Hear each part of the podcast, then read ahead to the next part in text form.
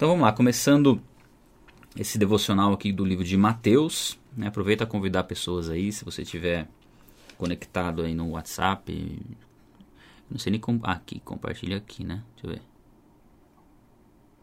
É, eu compartilhei o link do, do da página, né? Do perfil. Mas acho que é isso, né? É. Logo eu me acostumo aqui com as lives no Instagram. A gente pretende fazer mais lives aqui para vocês, tá? Bom, o livro de Mateus, ele começa com uma genealogia. Aliás, capítulo 1 e capítulo 2, nós temos uns dois vídeos no canal bem completos falando do capítulo 1 e capítulo 2. O capítulo 1 a gente fala da importância da genealogia, de você perceber toda a história, né? Antes, preparando o caminho para que Jesus viesse. Né, vendo tudo, todo o propósito de Deus através das pessoas que antecederam a Cristo, né, os reis, os profetas. É, e a gente vê Deus preparando a vinda do Messias, fala sobre, aqui eu grifei aqui no 21, né? Ele dará a luz a um, ela dará a luz a um filho, né? Falando de Maria.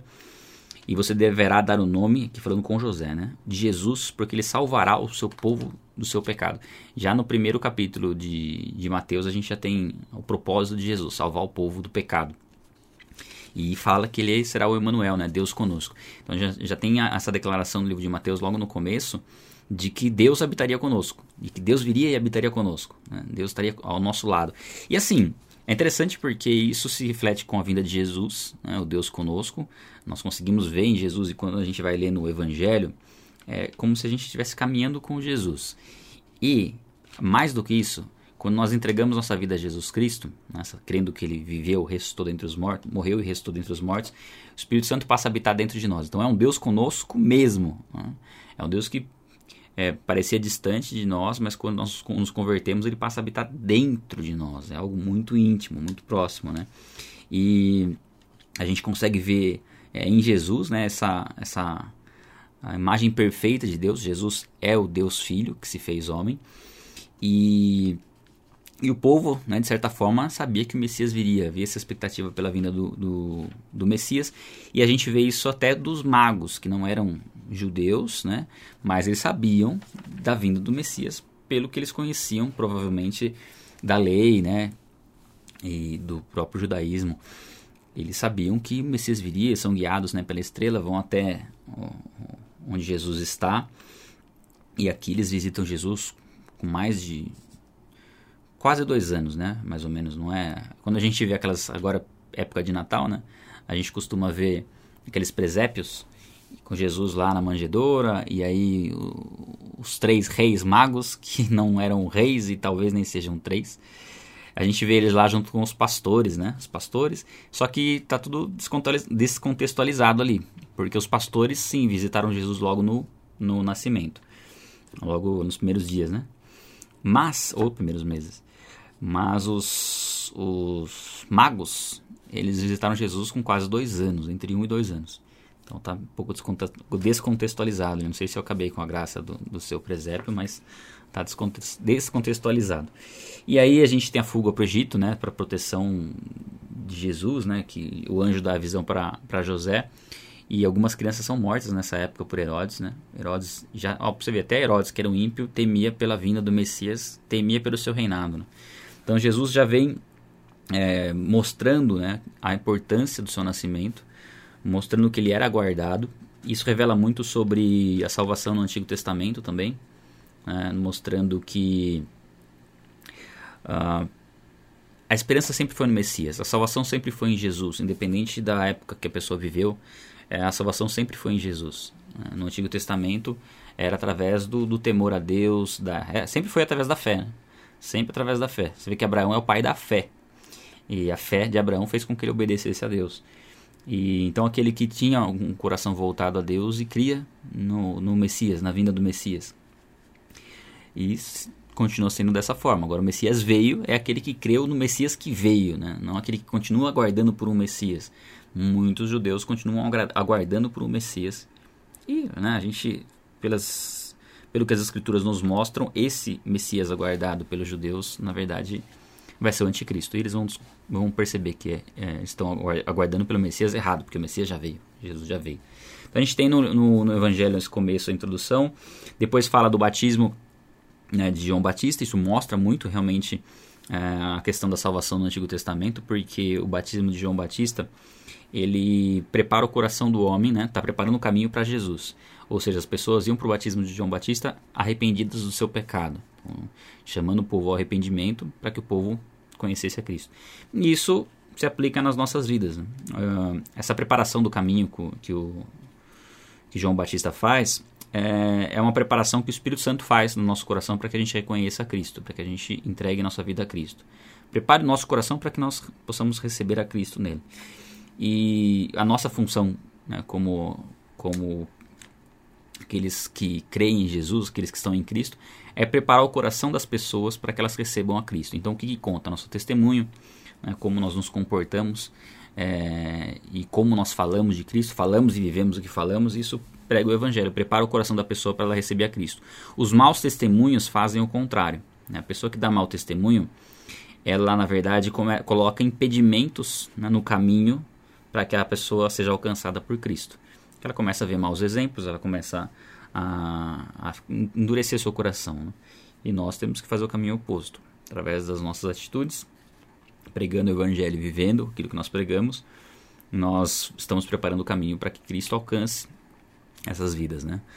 E cada um vai ter, cada etapa né, na vida da pessoa, a, a palavra vai ter um, um alcance, uma forma de, de crescer dentro dela. Então, cada palavra, cada testemunho que nós falamos a respeito de Cristo é importante. É, as pessoas que se convertem, elas não se converteram somente naquele dia, assim, que não foi, não foi aquele dia que ela conheceu tudo a respeito de Deus. Não, mas algo vem sendo semeado através dos anos, muitas vezes. E aí a gente tem a tentação de Jesus, Jesus é levado para o deserto, e o Espírito Santo leva Jesus para o deserto. E aí alguns perguntam, mas poxa, o Espírito Santo levou Jesus para um lugar é, difícil, né, para ele ser tentado? Na verdade, não. O Espírito Santo levou Jesus para um lugar onde ele estaria forte para resistir ao diabo. Porque ele levou é, Jesus para o deserto, para que Jesus pudesse jejuar, ter mais intimidade com Deus. Né? A gente tem um vídeo sobre jejum no canal estar mais sensível né, no relacionamento com Deus Pai, Jesus como homem, né? E não, não teria como Jesus estar mais forte para resistir às tentações do diabo do que no, no próprio deserto. Então, levar Jesus para o deserto é uma provisão do, do, do Espírito Santo para que Jesus estivesse é, na, na condição ideal né, para enfrentar essas, essas tentações. E aí Jesus já somos discípulos, e aí a gente tem no capítulo 5 as bem-aventuranças, né? Eu gosto bastante dessa parte aqui, o, o capítulo 5, versículo 11, Bem-aventurados serão vocês quando por minha causa os insultarem, os perseguirem e levantarem todo tipo de calúnia contra vocês. Alegrem-se e regozijem-se, porque grande é a sua recompensa nos céus. Deixa eu desligar o ar aqui, porque o ar tá ficando gelado. E aqui fala que dessa perseguição, né, dessa calúnia, né, que vão que vai se levantar contra aquele que segue a Cristo. E não sei qual foi sua experiência, né, de, de, de conversão, os primeiros meses, ou enfim, como é hoje, mas é interessante como isso se torna uma realidade quando a gente decide verdadeiramente por Cristo. Vem aquela, vem a, a oposição, é natural vir a oposição e muitas vezes das pessoas próximas. Tem outro versículo que eu grifei aqui também para falar sobre isso. Já vou até falar sobre ele, que fala que os inimigos do homem são de sua própria casa, né? E é nesse sentido, da fé não ser de todos, pelo menos, né? Uh, o que a gente percebe é que dificilmente as pessoas se convertem ao mesmo tempo. Acontece, claro, famílias podem se converter é, ao mesmo tempo. A gente vê isso na, no caso de Cornélio. Eu não sei se você tem uma experiência assim, né, da família se converter é, junto, né? Todo mundo se converter ao mesmo tempo, mas acho difícil. É, e aquele primeiro que se converte, ele acaba sofrendo a oposição. Né? E na verdade isso acaba servindo como uma confirmação de que a pessoa está no caminho. É muito interessante a gente ver essa passagem por esse ponto. Fala que nós temos que ser a luz do mundo. Ah, fala da questão do adultério no olhar, que é algo que nós vamos trabalhar hoje, aliás. Tá? Já estou avisando, já vou avisar vocês. Hoje à noite nós teremos uma aula sobre sexo, o sexo e a Bíblia. É o que a Bíblia fala a respeito do sexo hoje à noite no YouTube, tá? às 8 horas da noite. A gente fala um pouquinho sobre essa questão aqui também. Fala do juramento, do nosso, de a gente ser firme naquilo que a gente fala, né? Nosso sim ser sim, nosso não ser não. É, muitas vezes a gente tenta é, prever muitas coisas. Isso é, é, algo que a gente tem que sempre estar tá bem atento. Nós costumamos querer agradar as pessoas e, e prometemos coisas que não estão ao nosso alcance. E aí a gente tem que ficar dando justificativa depois. Né? Então é importante a gente ter um cuidado no, no, no que a gente fala, né? no que a gente se compromete a fazer, ver se está dentro das condições. E para que a gente não fique falando algo e não faça. Né? É complicado quando a gente é, se compromete e acaba percebendo que não vai ter condições de fazer. E, e, e, algo assim que nós temos que lutar contra, porque acaba sendo recorrente muitas vezes. Né? A gente acha, não, agora beleza, agora, agora vai dar certo. E aí você acaba é, se comprometendo com algo. Então é uma passagem que sempre quando eu leio ela eu falo, poxa, será que eu tô, tô falando coisas que eu vou fazer e, e não estou fazendo? E pior que eu acabo percebendo coisas que eu falei que ia fazer e não fiz. Então nós temos que ter um, ter um cuidado. A gente comenta um pouco sobre isso no vídeo jejum, né? É para que serve o jejum, que a gente fala sobre votos e propósitos, então é importante a gente estar atento nisso. Fala do, do amor aos inimigos também, nesse capítulo 5. Né? Que amar quem você gosta é fácil, mas amar quem você não gosta, que é mais difícil. Mas é entre o aspecto do amor né, que a gente tem que entender. Quando a gente entende o amor como algo prático, né, que é fazer algo e não sentir algo, Aí fica um pouco mais tranquilo amar os inimigos. E fala também de acumular tesouros nos céus. Na verdade, a passagem que fala aqui é a seguinte: ó, onde estiver o seu, coração, o seu tesouro, ali também está o seu coração. Fala que nós não conseguimos servir a dois, dois senhores.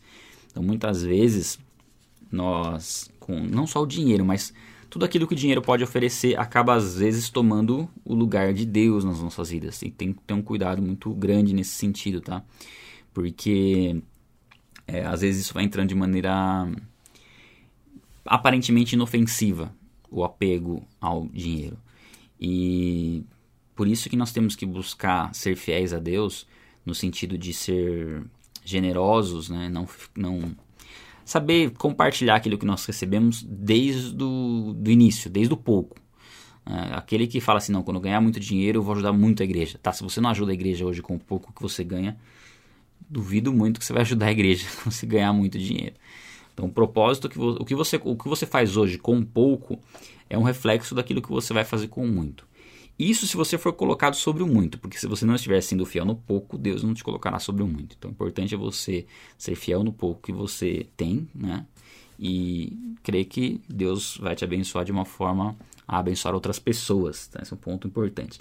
E o capítulo 6 também fala de buscar Deus em primeiro lugar e as demais coisas serão acrescentadas. Fala que a gente não tem que se preocupar nem com o que comer e nem com, que, com o que se vestir.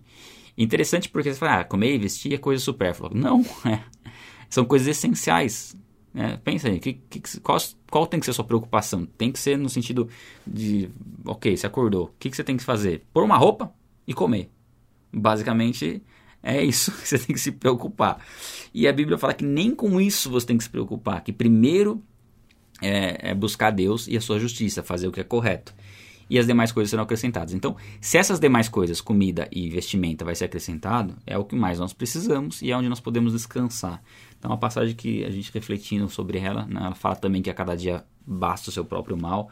Então, a gente tem que ter esse entendimento que nem todos os dias serão dias tranquilos. Né? Tem dias que vão ser um pouco complicados. Né? Ontem, por exemplo, estava refletindo. Falei, ontem acho que eu estava um pouco de mau humor, sabe? Um mau humor. Sabe um dia que você está um pouco irritado assim, com as coisas, você não sabe por quê? Então, ontem eu estava assim. Aí no final do dia eu pedi perdão para minha esposa. Eu falei, perdoa, porque hoje, hoje eu estava meio chato hoje. E é, acontece, né, pessoal, é normal a gente ter dias que a gente não, não, não tem muita explicação, mas a gente sabe que é, né, buscar, buscar Deus e, e orar, não, não, não, não, fazer disso uma rotina, falar, não, é normal ficar sempre irritado todos os dias. Não, não é normal, mas um dia ou outro é. Importante a gente reconhecer isso e buscar em Deus como sermos pessoas melhores, né? Bom, no capítulo 7 fala de não julgar o próximo, fala da persistência na oração, fala da porta estreita também, porque não é uma porta não é larga, não, não é simples você seguir a, o caminho correto. Não que o caminho correto seja difícil, porque fala de ser um caminho estreito, mas é um caminho estreito, não que você tem que se esmagar para passar por ele, é um caminho estreito que você tem que, você, que, você tem que, que é mais fácil você ir pelo largo. É um caminho estreito no sentido de que realmente é mais fácil você é, fazer o que é errado? Porque fazer o que é correto, você tem que lutar contra a sua carne. É, então é um pouco mais. Só que não é um, não é um fardo pesado, né? Jesus diz né, que, que, o fardo dele é suave e o jugo dele é leve. Você acha que tá um pouquinho para frente aqui, né? É, um pouquinho pra frente. Bom, a, fala da. Ah, uma parte que eu gosto também, no capítulo 7, é da árvore do seu fruto. Que. Por mais que você não possa julgar as pessoas, e não deva, isso fala um pouquinho antes aqui no 7, você consegue se precaver de ser né, enganado pelas pessoas olhando o fruto. Né? E, inclusive, é, num relacionamento, como você, você que está solteiro, como que você vai saber se uma pessoa é, pode ser potencialmente um, um, um cônjuge? É, no relacionamento de amizade, através do que você vê sendo gerado pela pessoa também. Né? Uma pessoa que é temente a Deus, é natural que ela dê frutos. Né? E esses frutos são visíveis. Então a gente consegue é, ter esse discernimento né, de como a pessoa está no relacionamento com Deus por conta dos frutos também, tá? É uma das formas. Embora a gente não conheça, não consiga conhecer de maneira muito profunda. Mas ele diz, ah, nem todo que, dirá, que diz Senhor, Senhor entrará no reino dos céus, tá? Então muitas pessoas elas passam por um elas passam, passam por cristãos quando na verdade não são. Tá? Tem que tomar sempre um cuidado nesse sentido. Bom, Aqui no capítulo 8 fala de algumas curas. Eu queria falar depois, no, quando a gente for falar sobre Marcos, eu falo sobre a cura, cura do leproso. É, no capítulo 9, Jesus fala né, que não são os que têm saúde que precisam de médico, mas sim os doentes. Eu acho interessante essa passagem, porque muitos até falam: não, você não precisa de médico, porque Deus pode curar todas as doenças, não precisa de nada dos médicos. Na verdade, Jesus está falando aqui que os médicos têm uma utilidade sim. Tanto é que ele fala, não são os que têm saúde que precisam de médico, mas sim os doentes. Ou seja, ele fala, ele, ele, ele legitima a ação dos médicos. Né? Sim, Deus nos cura através da ação dos médicos também. Ele pode nos curar de maneira sobrenatural? Com certeza. Com certeza. Nenhum milagre é impossível para Deus. Os milagres são possíveis Inclusive, se você acompanha nosso canal, você sabe no vídeo que a gente comenta sobre é, Deus ou Big Bang, é, sobre a criação do universo, a gente percebe que o maior milagre ele é comprovado pela ciência, né? Ele é, você consegue chegar à conclusão de que, conclusão lógica, de que a existência de milagres é algo natural, quer dizer, é o sobrenatural, mas é, um, é uma consequência é, da, da, do, do, universo ter sido criado, o, tudo que é natural que nós vemos foi criado por algo é, fora do natural, ou seja, sobrenatural. O maior milagre ele foi a criação do universo. O que é difícil demais para Deus fazer se Deus já criou todo o universo. Então, é, os milagres são perfeitamente possíveis. Nós temos que crer nos milagres, orar por curas e saber que Deus também vai usar médicos muitas vezes para trazer a cura. Uh, eu gosto muito dessa passagem aqui também, que um, um dirigente da, da, sinagoga lá chega para Jesus e fala que a filha dele morreu, né?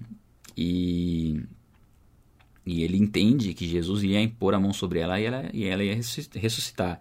E Jesus chega, né? Aí diz assim no 23, 9, 23. Quando ele chegou à casa do dirigente da sinagoga, viu os flautistas e a multidão agitada e disse: Saiam, a menina não está morta, mas dorme todos começaram a rir dele. Eu fico imaginando a cena, essa cena aqui. Eu, quando eu li a primeira vez, eu fiquei imaginando a cena, né? Jesus chega, fala que a menina não está morta, que ela está que ela tá dormindo, e eles estavam fazendo o velório dela, teoricamente, né? Como fosse o velório. E eles dão risada de Jesus. Tipo, estão tirando sarro dele, sabe? E ele vai lá, depois que a multidão se afastou, ele entrou, tomou a menina pela mão e ela se levantou. Eu queria ver a cara daqueles estavam rindo de Jesus nesse momento aqui, né? Deve ter sido muito interessante isso aqui. Muito interessante. Isso mostra como muitas pessoas vão rir de nós, assim, pelo, pela nossa fé. Só que quando Jesus voltar, aí, aí que a gente vai ver quem que vai rir, né? É, não no sentido de tirar sarro das pessoas, mas é que muitas pessoas hoje elas se gabam dessa, dessa é, da, da, nossa fé, elas se gabam da, da falta de fé que elas têm, ou sei lá, do ateísmo declarado que elas têm, e de achar que nós estamos perdendo tempo em servir a Cristo, mas isso vai ser vai se tornar evidente como a pessoa que na verdade está sendo incoerente tá, e que vai passar vergonha é aquele que não crê, é aquele que ignora né, a, verdade do Evangelho, a volta de Cristo. Vou comentar um pouquinho sobre a volta de Cristo aqui também. Bom, aqui fala que é preciso trabalhadores para a colheita, é, é, preciso que a gente é, conheça Deus, busque conhecimento. Aqui fala que o povo perece por falta de, de conhecimento, nós temos que conhecer a Deus para poder, primeiro, alinhar nossas vidas conforme a vontade dele e depois para que a gente possa é, servir a Deus, né, através da pregação do Evangelho. É, eu, um versículo que eu gosto muito também em Mateus 10. Quem, pois, me confessar diante dos homens, eu também o confessarei diante do meu Pai que está nos céus. Mas aquele que, se, que negar diante dos homens, eu também o negarei diante do meu Pai que está nos céus. Eu lembro sempre dessa passagem aqui quando eu estava lendo. Uh, eu tinha um livro que. Não estou com ele aqui agora. Que. Ah, tá aqui, ó.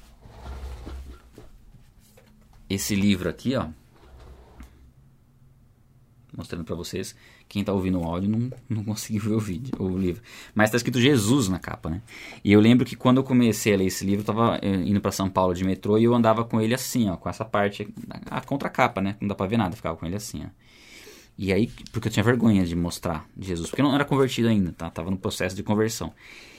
Mas, mas, depois que eu li esse versículo, eu falei, poxa, eu falei, eu acho que eu tenho que virar o livro desse jeito aqui e ficar com ele aqui assim, para as pessoas verem que está escrito Jesus. E é interessante porque as pessoas olhavam o livro, olhavam a minha cara, olhavam o livro, olhavam a minha cara.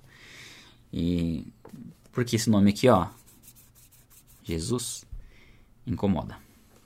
Ele causa um constrangimento na pessoa. Enfim. E aí eu entendi, poxa, eu tenho que dar testemunho. Né? Se, eu não, se eu não falar, se eu não mostrar a razão da minha fé, até o Deus abençoe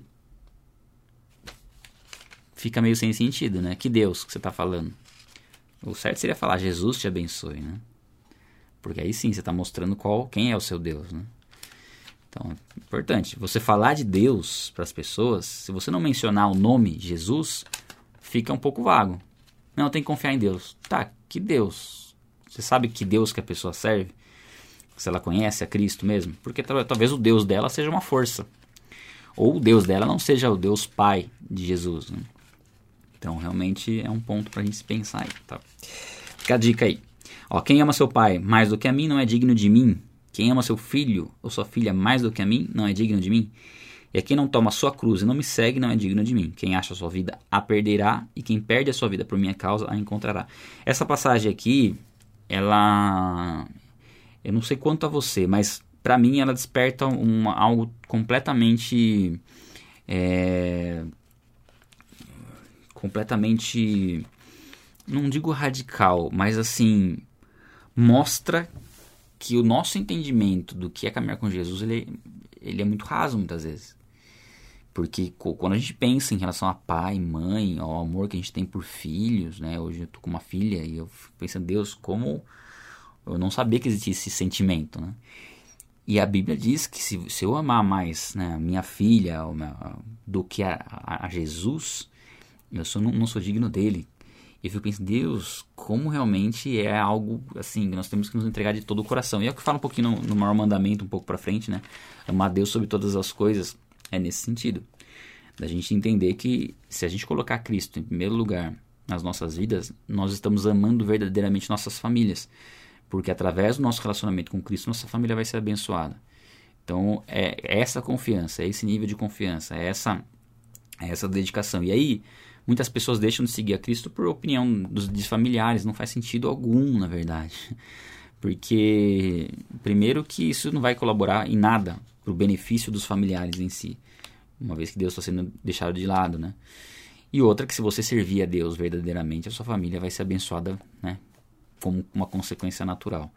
Nós temos que crer nisso. Temos que crer que o nosso serviço a Deus protege as nossas famílias salvação individual, obviamente, mas eu creio que existe uma proteção sobrenatural de Deus sobre a nossa família por conta da nossa fidelidade a Ele. Bom, aí a gente tem a passagem que Jesus fala que ele, ó, o meu jugo é suave, meu fardo é leve, isso em Mateus 11, que nós só conhecemos a Deus através de Cristo, no versículo 27. Depois ele fala um pouquinho aqui também de aquele que não está com ele está contra ele. Quem não está em Cristo está contra Cristo. Esse é um ponto que a gente tem que guardar também no nosso coração, porque ou nós servimos a Cristo ou nós estamos contra Ele. Essa é a verdade. Não tem um meio termo. Né? A gente pode achar que tem um meio termo. Muitas pessoas acham que tem um meio termo, mas não existe um meio termo. E o que a boca, a boca fala o coração está cheio. Isso é interessante também, porque às vezes você solta algumas coisas com a sua boca e aí você fala, por onde que veio isso? Algo que está lá dentro, né? Algo que precisa ser trabalhado ali. É, e fala que nós havemos de dar conta. O homem haverá de dar conta de cada palavra inútil que tiver falado. Às vezes, né? É, assim, eu creio na misericórdia de Deus, creio que Deus é, vai alcançar toda a minha família. Meu pai hoje ainda não, não, não se converteu. E ele ele crê na doutrina espírita tal. E às vezes eu conversando com ele, eu, eu ouço ele declarar algumas coisas que eu falo, poxa, essa declaração é tipo é meio que assim é, é uma declaração que atesta o erro e a consciência do erro. Então eu oro nesse sentido para que Deus alcance a vida dele e não só a vida dele, mas de pessoas que, que caminham no engano, né, que não, não conhecem a Cristo como ele verdadeiramente é, como Senhor, como Deus, como Deus Filho, como único caminho. E é interessante você ver essas pessoas, quando você conversa com essas pessoas, você percebe que a própria boca delas declara a consciência de que elas estão é, falando, daquilo que elas estão falando, é, atestando, ah, vamos dizer assim, que não consigo, não consigo lembrar um exemplo aqui, mas algumas vezes que eu já conversei com ele, percebi algumas falas nesse sentido. É, deixa eu pensar algum exemplo aqui. Mas é declarações claramente assim contrárias ao, ao, a quem é Deus, sabe? E, e, nós temos que ter um cuidado com aquilo que a nossa boca fala, porque na verdade ela está expressando algo que está dentro do nosso coração. Né? E é um alerta, né? Se você tem falado coisas que você é, se envergonha, é porque alguma coisa precisa ser trabalhada dentro de nós, né? Isso é importante. E até ver do que a gente está se alimentando também, né? O, o, o, conteúdo que a gente assiste, aquilo que a gente ouve. Bom, seguindo. Vamos pegar aqui. Capítulo 13.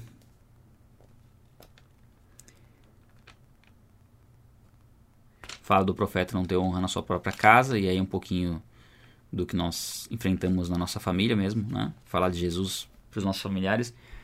Falar não resolve muito, tem que viver, né? Tem que viver e é uma questão de a longo prazo.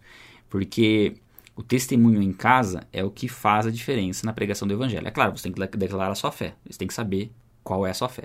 Ok, mas você vai fazer isso no começo.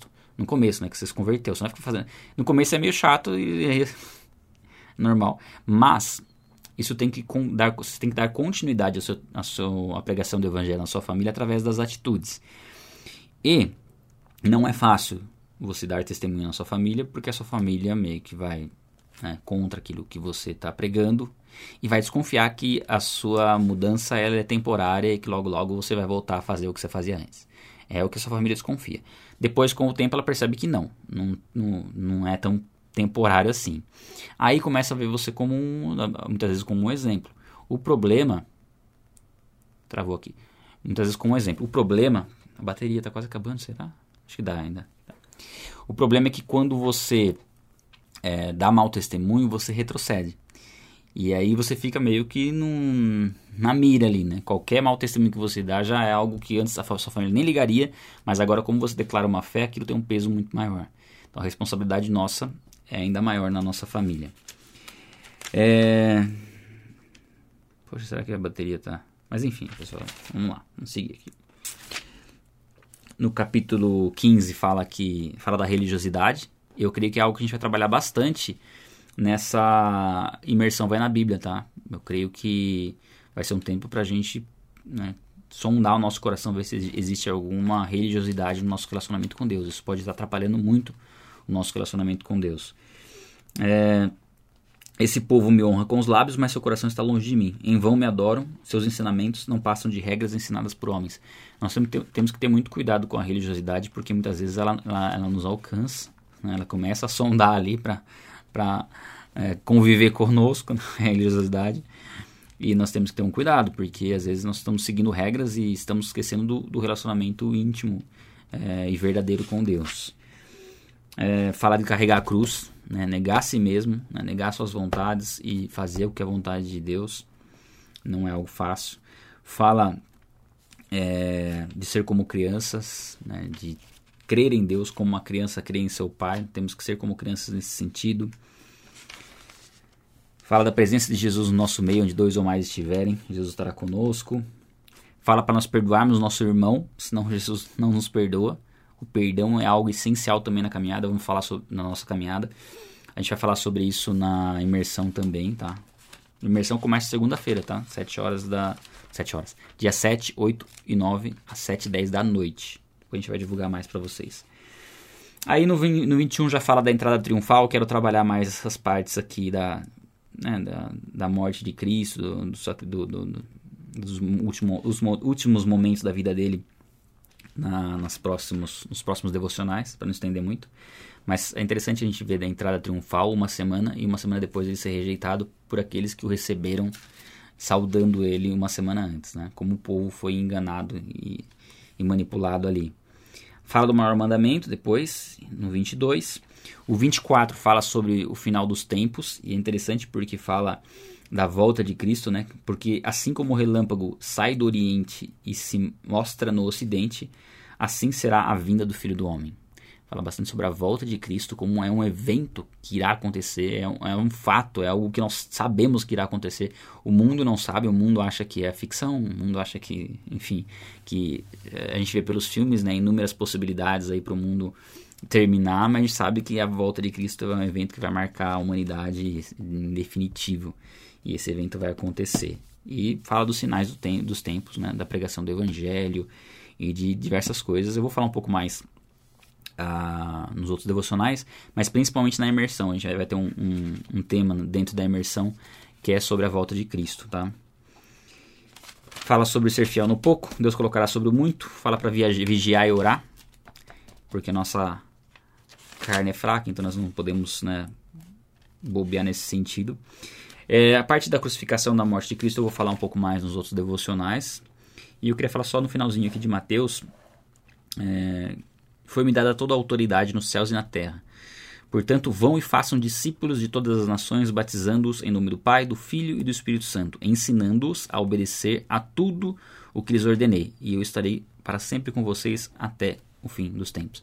Essa é a promessa de Cristo de estar conosco até o fim dos tempos e nos dando o direcionamento de fazer discípulos, de pregar o evangelho e ensinar eles a obedecer o que Jesus disse. Então daí vem a nossa responsabilidade em conhecer as escrituras. Esse é o propósito do nosso ministério, né, ensinar as escrituras. E porque eu entendo que sem conhecer as escrituras a gente não consegue cumprir o ID de Jesus, basicamente.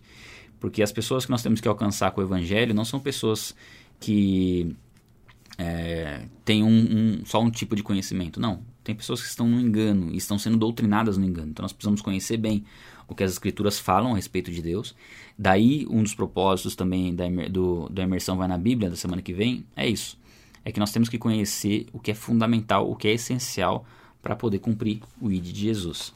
Bom, pessoal, essa foi a reflexão do livro de, de Mateus, né? Claro, a gente pulou bastante coisa, mas é mais a gente pegar uns versículos chave assim para a gente meditar. É, talvez um ou outro saltou mais aí para você. Espero que isso possa ter abençoado seu dia, é, te motivado também a ler o livro de Mateus. De repente você pega o dia para ler o livro todo. É, e é isso, pessoal. Agradeço a participação de todo mundo. Amanhã nós estaremos aqui de novo, às 7h10 da manhã. É, vai ser 40 minutinhos por aí de, de devocional. Desejo um bom dia a todos. É, sigam a gente no Telegram. A gente está com. O, o link está aí na, na, na, biografia do Instagram. Lá a gente está com o grupo oficial e com o grupo da imersão também, tá? Para a gente manter vocês informados aí. O professor André está aí. Daqui a pouco vou treinar lá com ele. Glória a Deus pela vida de vocês. Um abraço e até nosso devocional de amanhã. Valeu!